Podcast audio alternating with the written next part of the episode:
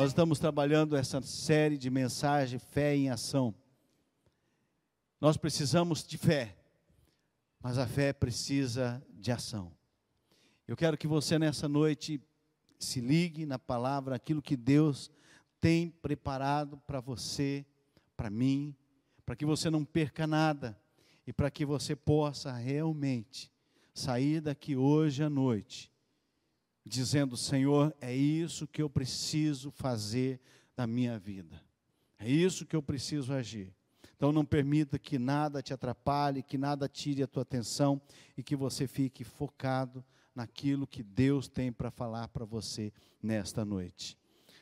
Na primeira, primeira palavra, nós vimos Tiago falando sobre tentação, sobre provação, sobre nós mantermos firmes e fiéis, porque Ele, o nosso Deus, Ele vai nos ajudar e vai nos sustentar, Ele vai nos fortalecer, e se nós permanecermos firmes, nós vamos realmente vencer. Vimos que é, Tiago dizendo né, que nós não podemos dizer que Deus nos tenta, porque Ele não pode ser tentado pelo mal. Então Ele não tenta ninguém. Muitas vezes você já deve ter ouvido, talvez você até já tenha falado: Ah, eu estou sendo tentado, Deus está me tentando.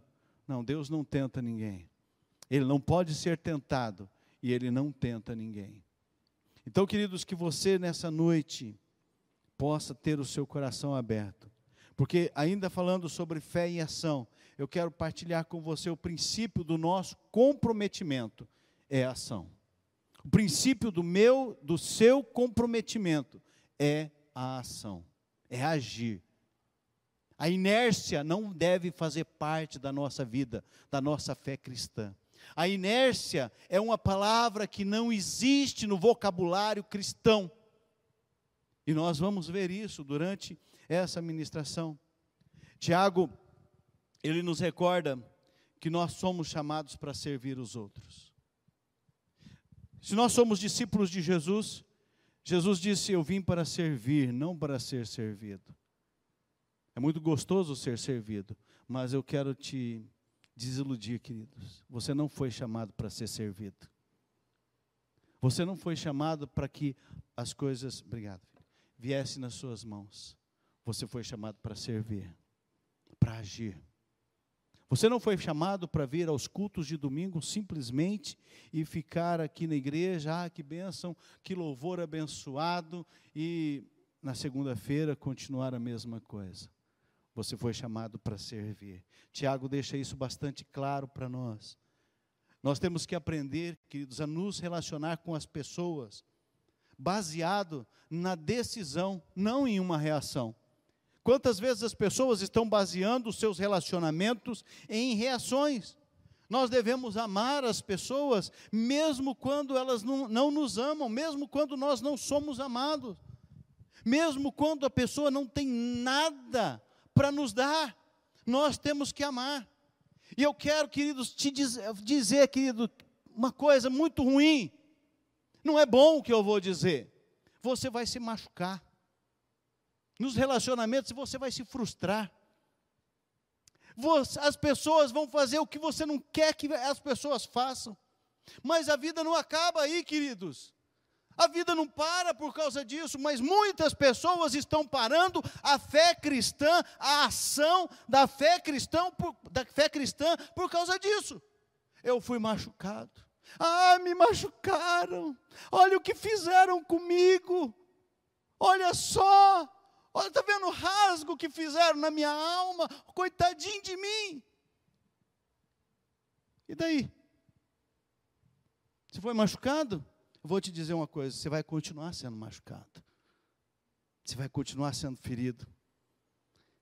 As pessoas vão continuar pisando em você. Mas isso não deve fazer você parar de ter relacionamentos, porque foi para isso que o Senhor nos chamou, para nos relacionarmos com pessoas, para que elas conheçam a nossa fé em Cristo Jesus e elas possam também ter a mesma fé em Cristo Jesus. Mas as pessoas cristãs estão deixando a fé porque ou estão deixando de praticar, de agir, porque foram feridos um dia, porque alguém falou mal dela, porque alguém disse isso. Se for verdade, que se arrependa, conserta e continua, o barco continua. Se for mentira, deixa para lá e continua amando do mesmo jeito. A nossa vida continua. Nós não podemos, queridos, porque nós fomos machucados. Aí eu agora não quero, eu quero me proteger, eu quero entrar dentro de uma bolha e não quero me proteger. Eu estou cansado de ser ferido. Olha para Jesus. Até hoje Jesus é maltratado por nós. Até hoje Jesus é ferido por nós. Hoje nós vamos participar da Santa Ceia e até hoje nós crucificamos Jesus com as nossas ações ou a nossa falta de ação. Então não é desculpa para nós, é porque eu fui ferido, ah, eu não quero mais, eu não. Não. Se você é um cristão, querido, sinto em te dizer, você ainda vai continuar sendo machucado, ferido. Mas isso não deve te parar. Isso deve te impulsionar, isso deve te dar um gás, isso deve te produzir, sabe, um, um, dinamite dentro de você, um poder de Deus dentro de você que te impulsiona a continuar. Ah, é isso, Satanás? Está achando que eu vou parar? Por causa disso? Eu vou continuar fazendo, eu vou continuar amando, eu vou continuar exercendo a minha fé cristã, eu não vou deixar de discipular, eu não vou deixar de, de, de anunciar o que Jesus fez por mim. Não vou deixar. A nossa medida aqui do nosso comprometimento não é o nosso discurso, não são as nossas palavras, mas é o nosso exemplo de vida. Isso eu quero dizer uma coisa aqui também, porque às vezes as pessoas falam assim: a minha vida é o testemunho. Ah, o meu testemunho é a minha conduta, é a minha fé. As pessoas estão olhando para mim. Tudo bem, é verdade mas isso não te tira a obrigação de você usar a sua boquinha que Deus te deu para falar do amor de Jesus. E mesmo mudo, Deus deu a linguagem de sinais para ele falar. Nem o mudo tem a, a, a, desculpa de dizer que não pode dizer, porque ele tem a linguagem de sinais. Então, queridos, nosso comprometimento não é o que você fala, o que você pensa, mas é a sua vida, tanto exemplo quanto falada. Líderes queridos, ah, mas eu não sou líder, pastor. Eu já disse isso para você, né? Ah, mas eu não sou líder. Agora, pastor, o senhor. Não, se você gosta daquele texto que Deus nos chamou para ser cabeça e não cauda, só tem, só é líder quem é cabeça. Então, se você é cabeça, mesmo que você não tenha um cargo, uma função de liderança, onde você está, na igreja, no trabalho, mesmo que você não tenha um cargo de chefia, onde você está, queridos, lá você é um líder espiritual. E você deve agir conforme os valores cristãos, conforme os valores bíblicos. Não é conforme os seus valores, mas é conforme os valores da palavra de Deus. Tiago, no capítulo 2, nós vamos falar sobre o capítulo 2 hoje. Ele vem, primeiro começa falando sobre o pecado da parcialidade, nos lembrando que o amor é incondicional. Ah, porque me amam, então eu amo. Não, querido. Jesus amou os mais desgraçados. É só você se olhar no espelho e falar assim: eu era um desgraçado. A palavra é forte, né? Eu era sem graça, eu não tinha graça de Deus na minha vida, e Ele me amou do jeito que eu era. Ele começou a trabalhar na minha vida, na minha personalidade, Ele começou a mudar o meu interior. Por isso eu devo continuar, queridos. Eu devo continuar amando incondicionalmente. E a sua ação é o termômetro, e não as palavras, não os seus pensamentos é a sua vida, é a sua ação. E Tiago prossegue nos apresentando, e eu quero apresentar rapidamente aqui seis figuras e seis princípios que fundamentam o ensino de Tiago. A primeira figura que Tiago nos apresenta nesse texto do capítulo 2 é o rico e o pobre. Olha só o texto, o que está dizendo o texto bíblico. Meus irmãos, como crentes em nosso glorioso Senhor Jesus Cristo, não façam diferença entre as pessoas, tratando-as com favoritismo. Suponham que na reunião de vocês entre um homem com anel de ouro e roupas finas, e também entre um homem pobre com roupas velhas e sujas. Se vocês derem atenção especial ao homem que está vestido com roupas finas e disserem: Aqui está um lugar apropriado para o Senhor, mas disserem ao pobre: Você fique aqui, aqui de pé ali, fique ali de pé, né? Ou sente-se no chão junto ao estrado onde põe os meus pés. Não estão fazendo discriminação, fazendo julgamento com critérios errados? Só um parêntese aqui, queridos. Quando ele fala que um homem pobre de roupas é, sujas e velhas, nós precisamos fazer um, um, paralelo aqui, porque entra aqui muito na nossa igreja é, pessoas alcoolizadas. E grande parte das pessoas alcoolizadas são crentes desviados que abandonaram a fé. E aí eles querem competir, queridos. O diabo acaba usando essas pessoas para competir e atrapalhar o culto. Então, essas pessoas podem entrar, assistir o culto normal, desde que não façam bagunça dentro da igreja. Nós não vamos permitir que elas façam bagunça dentro da igreja. Mas, queridos, nós não podemos.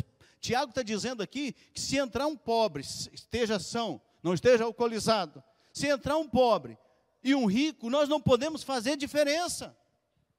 Nós não podemos tratar um mais do que o outro, ou o outro menos. Nós temos que cuidar muito isso. E aí ele apresenta um princípio que é fundamental para nós entendermos. Motivos egoístas impedem a realização de um ministério de servos.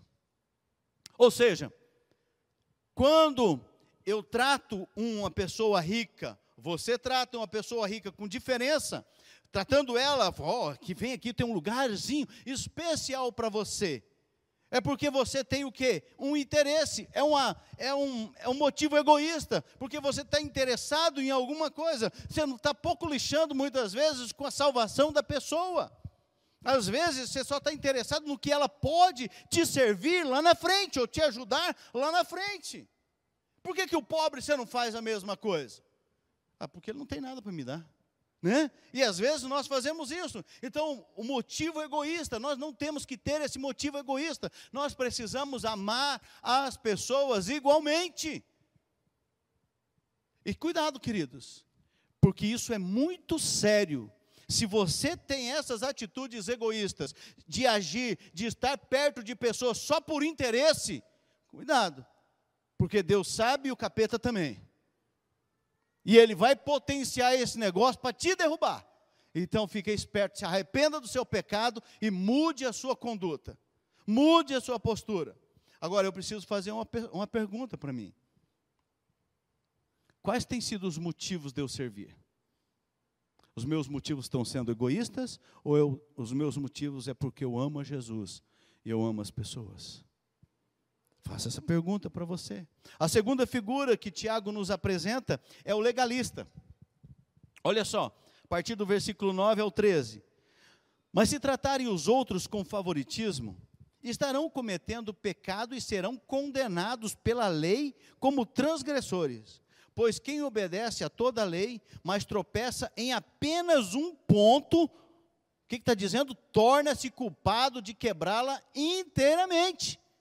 Pois aquele que disse, não adulterarás, também disse, não matarás. Se você não comete adultério, mas comete assassinato, torna-se transgressor da lei. Falem e haja como quem vai ser julgado pela lei da liberdade, porque será exercido o juízo sem misericórdia sobre quem não foi, for, foi misericordioso. A misericórdia triunfa sobre o juízo. Tiago está nos dizendo a respeito do legalista. O legalista é aquela pessoa que segue a lei. Não estou dizendo uma lei. Deixa eu respirar. Né?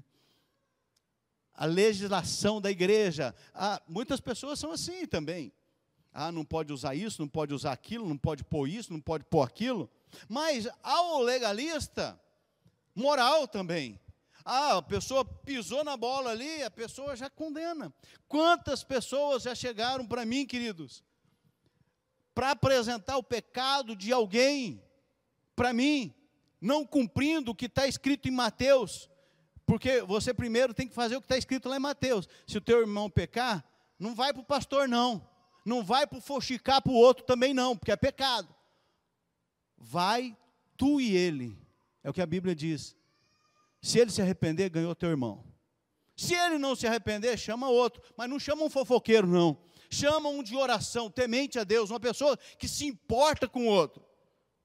Vai, aí a Bíblia diz: vai você e eles, vai os dois. Conversa, apresenta, você está em pecado, estamos aqui para te ajudar. Não é para condenar, gente, é para ajudar. É para levantar, é para ser suporte.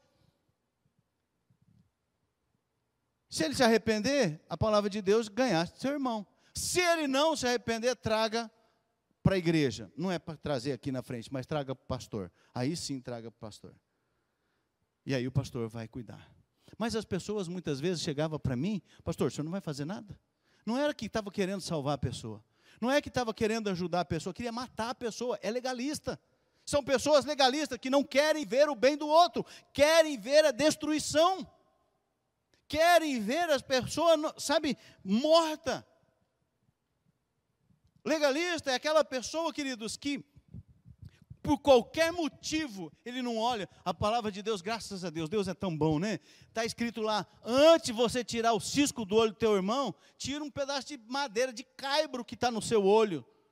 Aí depois você vai fazer alguma coisa. Mas as pessoas estão com caibro no pedaço de, no, no, no olho, querendo tirar o cisco no olho do outro. Não tem como, gente. Isso é o legalista. E queridos, guarde isso. Eu já falei várias vezes isso, mas guarde isso no seu coração. Se você, você pode não estar em pecado, você pode ser um crente fiel, mas se você começa a apontar pecado dos outros, falar de pecado dos outros, você podia estar lá no fim da fila, você vai lá para o começo, tá? Você, por quê? Porque você abriu a porta para o diabo atacar você naquela área. Então, cuidado, queridos, não seja legalista. E o princípio é: obedecer às leis não nos salva. Le, o legalismo não é salvo. Por quê? Porque ou obedece tudo, ou nada feito. É isso que a palavra de Deus diz: que se ele quebrar um, se um dos mandamentos ele quebrar, ele quebrou tudo, ele perdeu tudo. E por isso que nós temos que entender que as leis não podem nos salvar, mas o único que pode nos salvar é Jesus Cristo. E é graça, irmãos, é graça, é misericórdia, não é o seu padrão de justiça, não é o meu padrão de justiça, é graça, é amor, é misericórdia de Deus. É isso que salva, não é legalismo. Então nós temos que cuidar, e você precisa fazer uma pergunta: eu sou um legalista? Faça essa pergunta para você. Mas eu não sei, eu acho que eu não sou. Ah, pensa do outro lado. Eu ajo com amor para com as pessoas. Quando alguém pisa na bola, eu sou a pessoa que está ali e fala: estou aqui para te apoiar, para te ajudar. Não é para apoiar no pecado, para te ajudar a sair do pecado, para te ajudar a sair dessa situação. Então nós temos que fazer essas perguntas para nós. A terceira figura é o hipócrita. Tiago nos mostra, a partir do versículo 14 ao 17. De que adianta, meus irmãos, alguém, alguém dizer que tem fé se não tem obras? Acaso a fé pode salvá-los? Se um irmão ou irmã estiver necessitando de roupas e do alimento de cada dia, e um de vocês lhe disser: vá em paz, aqueça-se, alimente-se, até satisfazer-se, sem porém lhe dar nada, de que adianta isso? Assim também a fé por si só, se não for acompanhada de obras, está morta. Não tem conversa, querido, não tem meio termo. Essa é a palavra de Deus. E aí entra o hipócrita, né? Por quê? O hipócrita é aquele que a pessoa vem com a necessidade, e nem sempre, queridos, a necessidade é coisa material, nem sempre é comida, roupa, às vezes a pessoa precisa de uma palavra, às vezes a pessoa precisa de uma às vezes a pessoa precisa de uma oração. Às vezes a pessoa precisa que você senta do lado dela e fique quieta, não fale nada. Só fique do lado dela. Às vezes a pessoa precisa ouvir de você, e que seja verdade isso, que você está orando e jejuando por ela. Falou: olha, essa semana eu orei por você, estou jejuando por você. Às vezes isso não é só da igreja, não. Aí fora, os seus amigos, seus parentes, seus amigos de trabalho, qualquer um, onde você estiver. Mas o hipócrita, ele bate no peito e diz: o que faz? Quer mostrar, quer mostrar as coisas. E a fé sem obras é morta. E você precisa entender o princípio. Uma forma de viver que nada custe, nada vale. Se você vive de uma forma que você não investe nada, que você não investe, não é na, na, bolsa de valores, não, que você não investe em vidas, que você não investe na salvação de pessoas.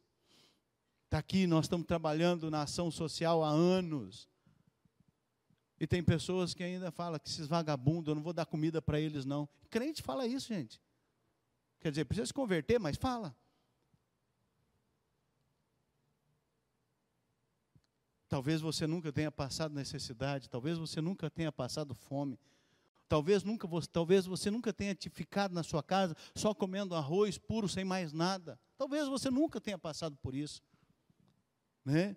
Mas o que, que nós precisamos, queridos?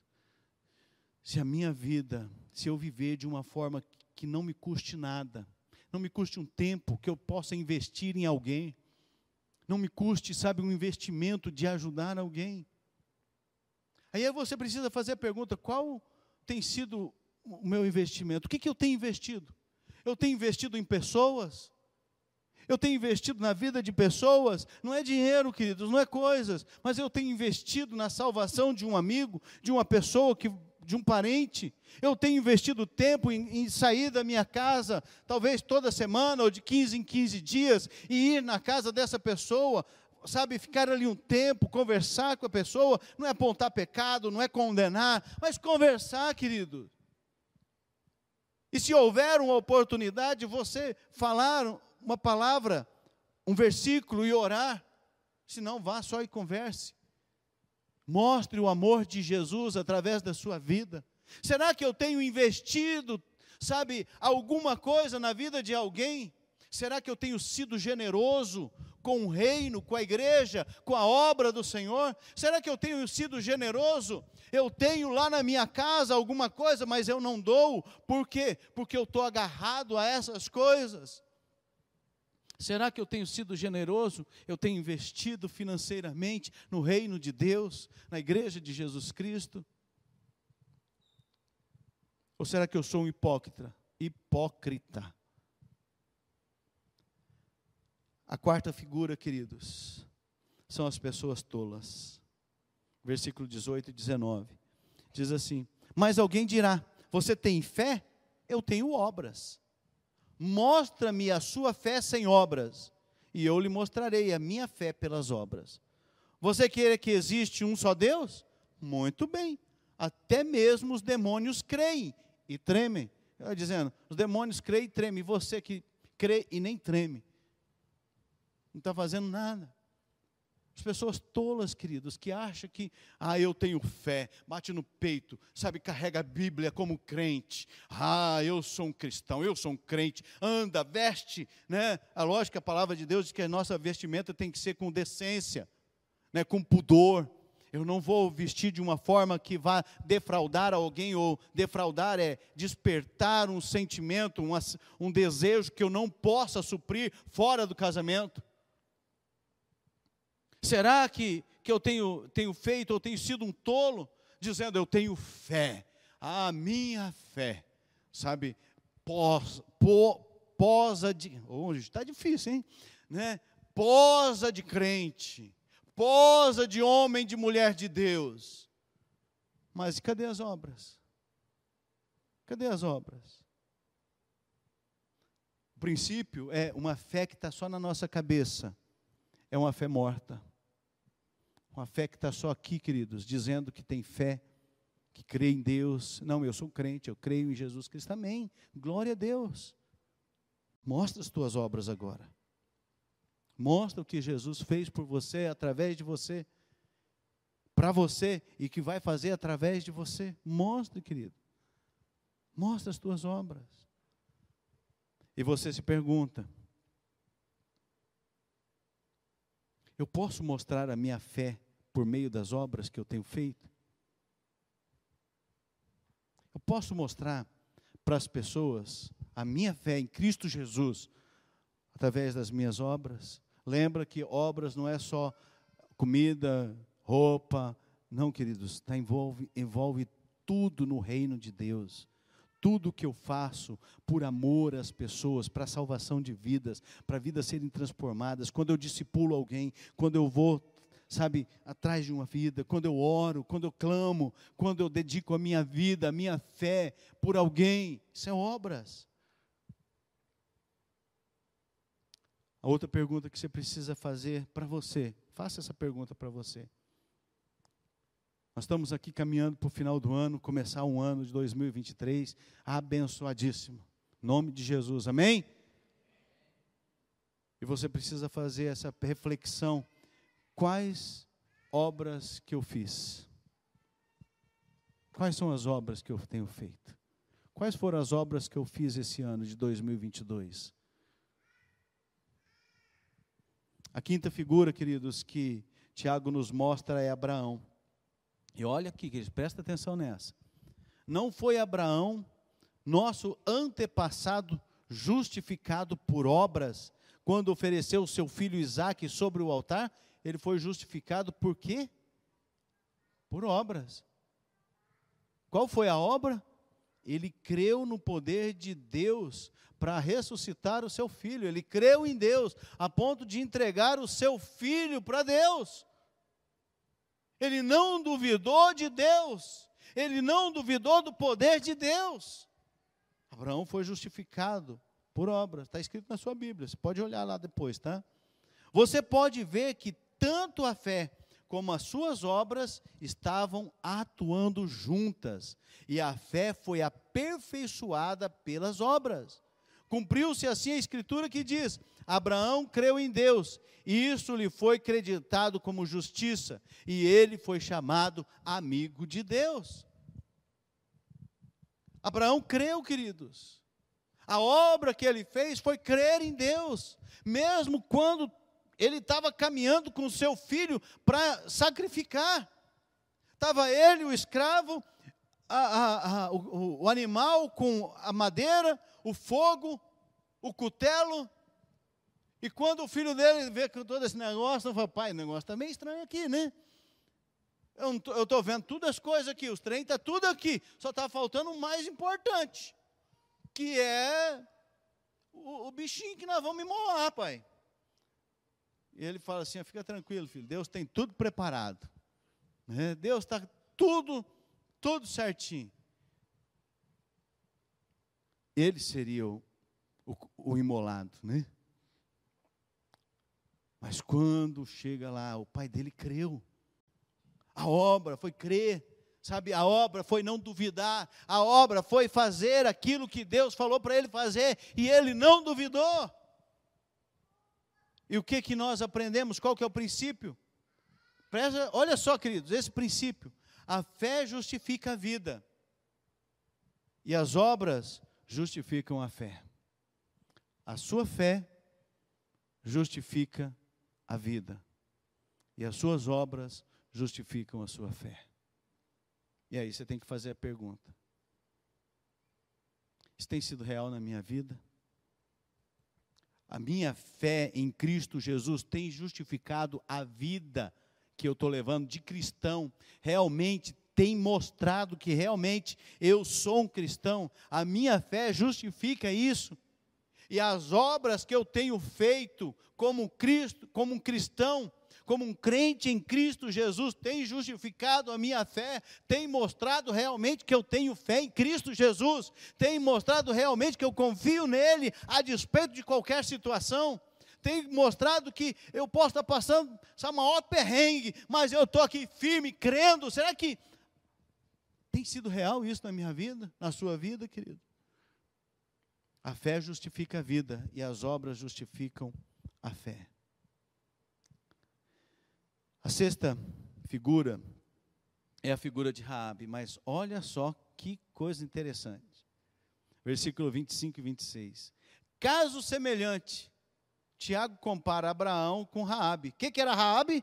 Caso semelhante é o de Raabe, a prostituta. Uai. Prostituta também pode ser salva? Aleluia, glória a Deus. Não foi ela justificada pelas obras? Quando acolheu os espias e os fez sair por outro caminho? Assim como o corpo sem espírito está morto, também a fé sem obras está morta. Se a sua fé é só assim, queridos, sem obras, a sua fé, a Bíblia está dizendo que está morta. E qual que é o princípio que nós aprendemos, queridos? Um passado indigno, mas superado com um presente que provou por meio das obras. Você está preocupado com o teu passado? Você está preocupado com que as pessoas saibam o teu passado, quem você foi, o que aconteceu com você? Está escondendo?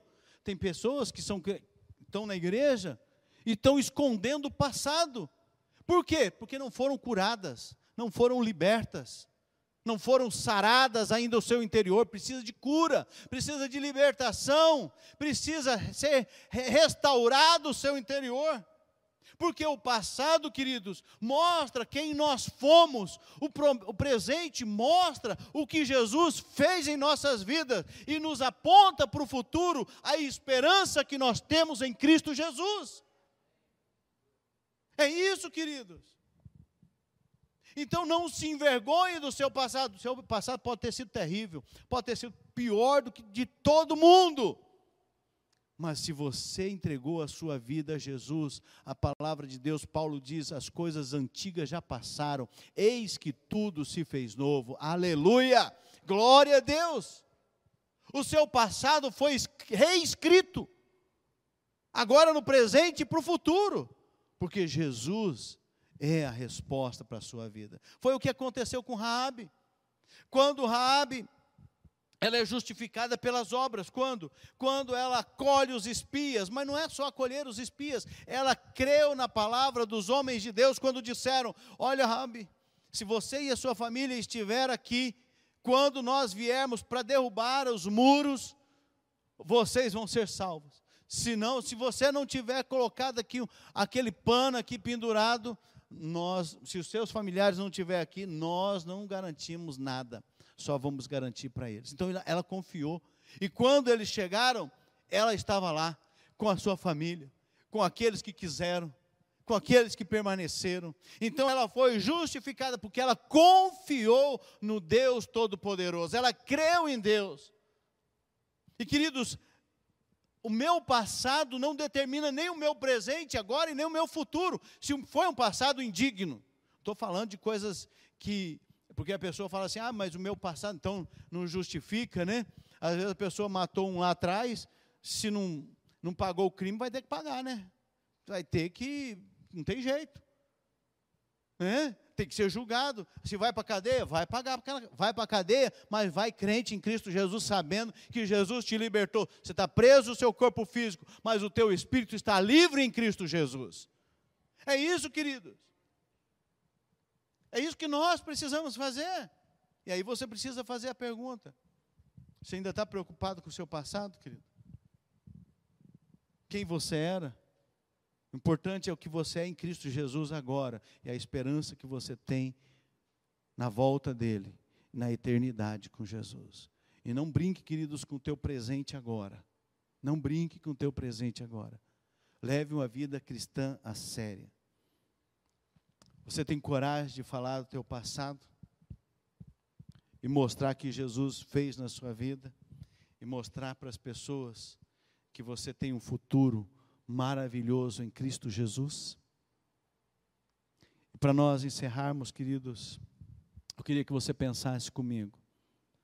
Quando alguém quer achar, encontrar um pé de limão, um limoeiro, ele vai atrás de um pé de limão, ele não vai atrás de um, aí ele não chega, eu estou atrás de um pé de limão, aí ele olha, fica debaixo da árvore, uma árvore com um tronco grosso desse tamanho, né, alta, o limoeiro maior que foi encontrado foi de 6 metros de altura, aí ele encontra aquela árvore, os frutos são desse tamanho, né, cheio de, de daqueles espinhos, né? É fala assim, aqui é um limoeiro? Não, não é, né? Quem vai atrás de um limoeiro, vai atrás de uma árvore, sabe, com a com os ramos, vários ramos abertos, arredondada a sua copa, bem larga. Vai atrás desse, desse tipo de, com, sabe, com, com os troncos, castanho claro, os galhos da mesma forma, as folhas são folhas duras, são folhas cheias de ponta, o tronco tem, tem espinhos. Aí, aí ele começa, essa árvore parece que é de limão. Aí ele vê o limão, é limão. Então não adianta procurar limão num pé de jaca, que não dá. É diferente a fruta. Assim a fé em Cristo, querido. Tiago está nos ensinando que se nós estamos procurando uma pessoa, se nós queremos ser uma pessoa que professa a fé salvadora em Cristo Jesus, nós devemos procurar pessoas que proclamam a fé em Cristo Jesus. E nós devemos ser essas pessoas que realmente proclamam as obras de Cristo Jesus. Sabe que proclamam o que Jesus Cristo fez na nossa vida e através da nossa vida. Pessoas que tenham palavras coerentes, corretas. Tiago descreve aqui no livro Tiago uma religião como pragmática. Ou seja, uma religião que é, pratica habitualmente aquilo que, que fala, que produz mudanças. Tiago tava, nos mostra, queridos, um, uma igreja que produz mudança onde está. Você é igreja do Senhor, você tem produzido mudança onde você está, não é uma mudança. Tem gente que produz mudança mesmo, tem, sabe, vira um, um inferno onde ela está. O que, que você produz onde você está? Bênção, as pessoas, sabe, querem isso. A igreja que Tiago descreve é uma igreja que trabalha, é uma igreja que, que mostra as obras, que mostra a fé de uma pessoa. E ele mostra, queridos, que uma, uma, uma igreja sem obras, a fé não é genuína. Você é a igreja do Senhor. Se não tem obras, queridos, a sua fé não é genuína. genuína. Tem que praticar. Tem que pôr em prática, queridos. Tiago, ele não está dizendo, queridos, que as nossas obras nos salvam. Ele não está dizendo que o que você faz te salva. Porque ele entende sabe que o único que pode fazer algo para nos salvar foi o sacrifício de Jesus na cruz. Foi só Jesus, e é só Jesus que pode salvar. Mas ele reconhece, Tiago está nos mostrando que ele reconhece que a fé genuína de uma pessoa por meio das obras produz vida nas pessoas que creem. Então você precisa saber disso. E hoje, queridos, nós somos desafiados a abraçar a fé. Abraçar a nossa fé em Cristo Jesus. Não é a fé no pastor, não é a fé na igreja, não é a fé na, na instituição, não é a fé no governo, a fé em Cristo Jesus, nosso Senhor e Salvador. É só Ele que salva, só Ele que tem a solução, só Ele que tem a resposta, querido. E nós devemos abraçar a fé, queridos, mas não como, sabe, como um mero assentimento um desejo, uma, sabe? Não. Nós não devemos abraçar a fé como um sensacionalismo. Né? Se você fizer isso, você vai ganhar aquilo. Se você a, a, a, der essa oferta, você, você vai ser curado. Não, queridos, não é esse tipo de fé sensacionalista. Não é uma fé só de palavras, queridos, é mais do que isso. Tiago está nos desafiando, queridos, que a nossa fé e nós devemos avaliar. Nós precisamos que tanto a nossa fé e nós precisamos avaliar a nossa fé se ela está produzindo frutos. A sua fé produz frutos. É isso que nós precisamos, queridos. E para você refletir e praticar. Primeira, como que eu tenho agido em relação à minha fé? Ah, eu creio em Cristo Jesus, eu dou meu dízimo, a minha oferta, eu vou na igreja e acabou? Essa não é uma fé genuína. A fé genuína tem obras. tem ação. Fala de Jesus, discipula, mostra o amor de Jesus, ajuda, ama. Quando te pisam em cima, quando te machuca, continua amando. Ama, queridos, é isso, queridos. Segunda pergunta para nós refletirmos e praticarmos. Eu tenho me comprometido, comprometido com a minha fé em Jesus Cristo. E por isso eu tenho agido, eu tenho um compromisso com a minha fé em Cristo Jesus. Então por isso eu ajo. Por isso eu não estou parado. Eu não estou estático, eu estou fazendo. Você tem feito isso, queridos? A terceira pergunta: Minhas ações têm abençoado outros a crerem em Jesus Cristo? A ação da sua fé tem levado pessoas a realmente conhecer a Jesus Cristo como Senhor e Salvador de suas vidas? Queridos, é isso que nós precisamos refletir. E se não tem sido, queridos, assim, se não tem tido obras, você precisa começar a praticar essas obras. Sua fé tem produzido os frutos que Tiago fala, querido. Nós aprendemos hoje aqui alguns frutos, né? Motivos de amor não egoístas, obediência, não às leis, mas a Jesus. Eu tenho que ter um coração generoso, eu tenho que investir no reino de Deus. Eu tenho que ter uma fé viva que mostra, não é apenas uma fé na minha mente, mas uma fé que mostra. E eu tenho uma fé que é justificada pela minha vida. E as obras que eu faço justificam a minha fé. E nem o meu passado vai me impedir de continuar fazendo aquilo que Jesus me chamou. Eu não tenho eu me envergonho do passado pelo que eu fiz, mas Jesus me limpou e eu tenho uma nova vida. Qual é a tua vida no passado? Talvez o teu passado não seja 20 anos atrás, talvez seja ontem. Talvez tenha sido hoje de manhã, hoje à tarde, talvez você se envergonha. Talvez algumas pessoas que estão participando online nem vieram para o culto porque hoje era dia de ceia e aí, por causa do que fez, tem vergonha, ao invés de se arrepender. Então, queridos, que a nossa fé, que nós possamos nos comprometer com a nossa fé em Cristo Jesus e agir. Em nome de Jesus. Amém?